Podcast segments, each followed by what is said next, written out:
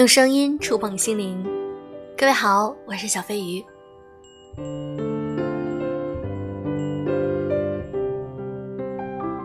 这段时间啊，小飞鱼一直在想，我是否能够进入短视频领域呢？比如说像抖音、快手等等的一些平台。你们喜欢看我录什么类型的短视频呢？可以在评论区里留言哦，我每一条都会认真看。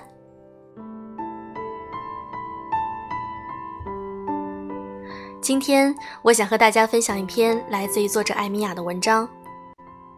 听说你要每天做饭，讨论起庸常生活。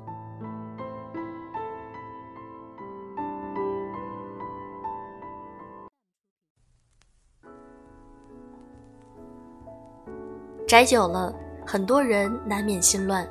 有人说，觉得自己太过庸碌，一日三餐琐碎的很，很是沮丧，想追求品质。羡慕我的生活，我其实并没有什么所谓的品质生活，和你们一样宅门不出，有时候会睡过头，想着这一天要不就蒙头睡过去算了，又心怀愧疚。实际上每三天同样在京东上采购一次生鲜食材，小哥只能送到楼下，然后自己蓬头垢面，戴着口罩，穿着拖鞋下去领取，再老老实实让保安迎面给我一枪。兢兢业业用酒精喷了手上楼去，一日做两顿都要洗切焖炒，有时候洗碗的时间会比做正餐的时间还长，双手沾满油腻味儿，刚刚整理好厨房，似乎下一顿又要来了。很多人在这短时间明白了自己的母亲为什么永远会在厨房，就这样耗完了一生，但也不是没有乐趣，比如偶尔会烧两个新菜，竟然味道超乎预期。比如两顿之间的空隙，会搬着小茶几到窗边晒太阳。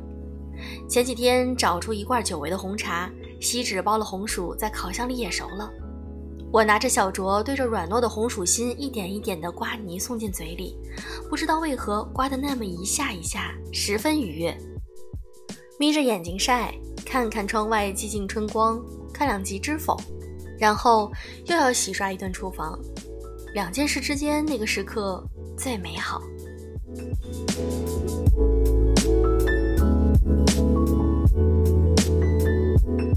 还比如，摸着手上的皮肤日渐粗糙，找出椰子油、天竺葵和薰衣草精油，用炒菜用的细盐拌了，然后揉搓个几分钟洗掉，香香滑滑。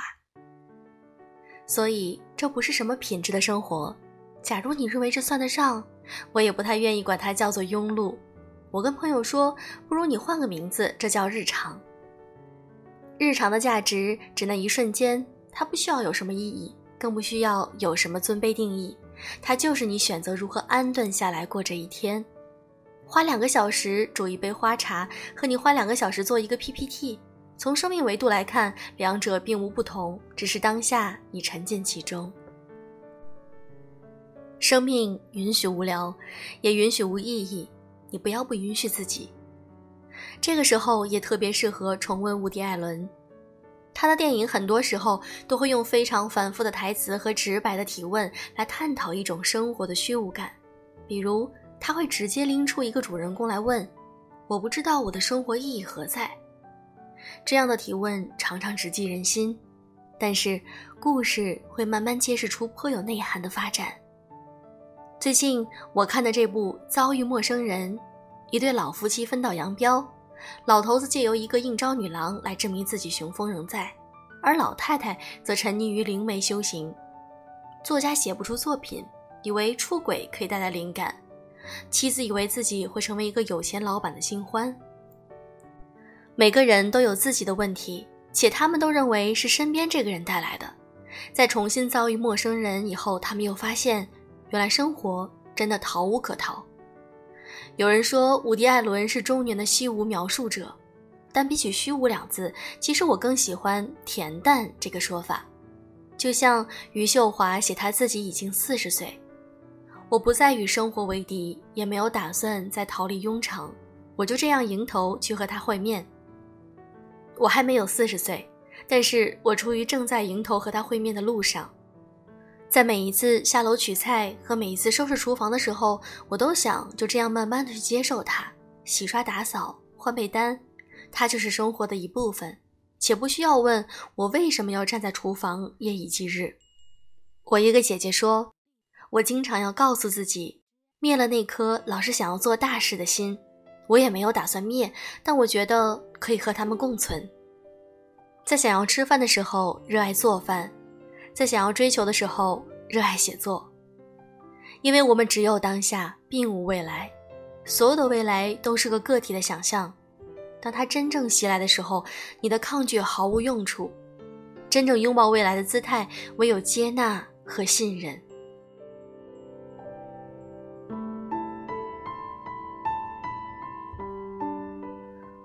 我做生意的朋友操心经济大环境，说他不知道再继续两个月会怎样。我只能说，唯一能做好的是照看自己。经济社会环境自然有它复苏的方式。作为个体，不添乱就是奉献，安稳守住才是最后一击。我也知道，我有很多朋友其实愈加享受这段时间。昨天看朋友在墙上钉格子架，把各种杯子都摆放上去，终于实现了他他每喝一种茶换一个杯子的时间梦想。我便祝他好梦。过完这段时间，他会再次奔赴他的江山。我相信，你也一样。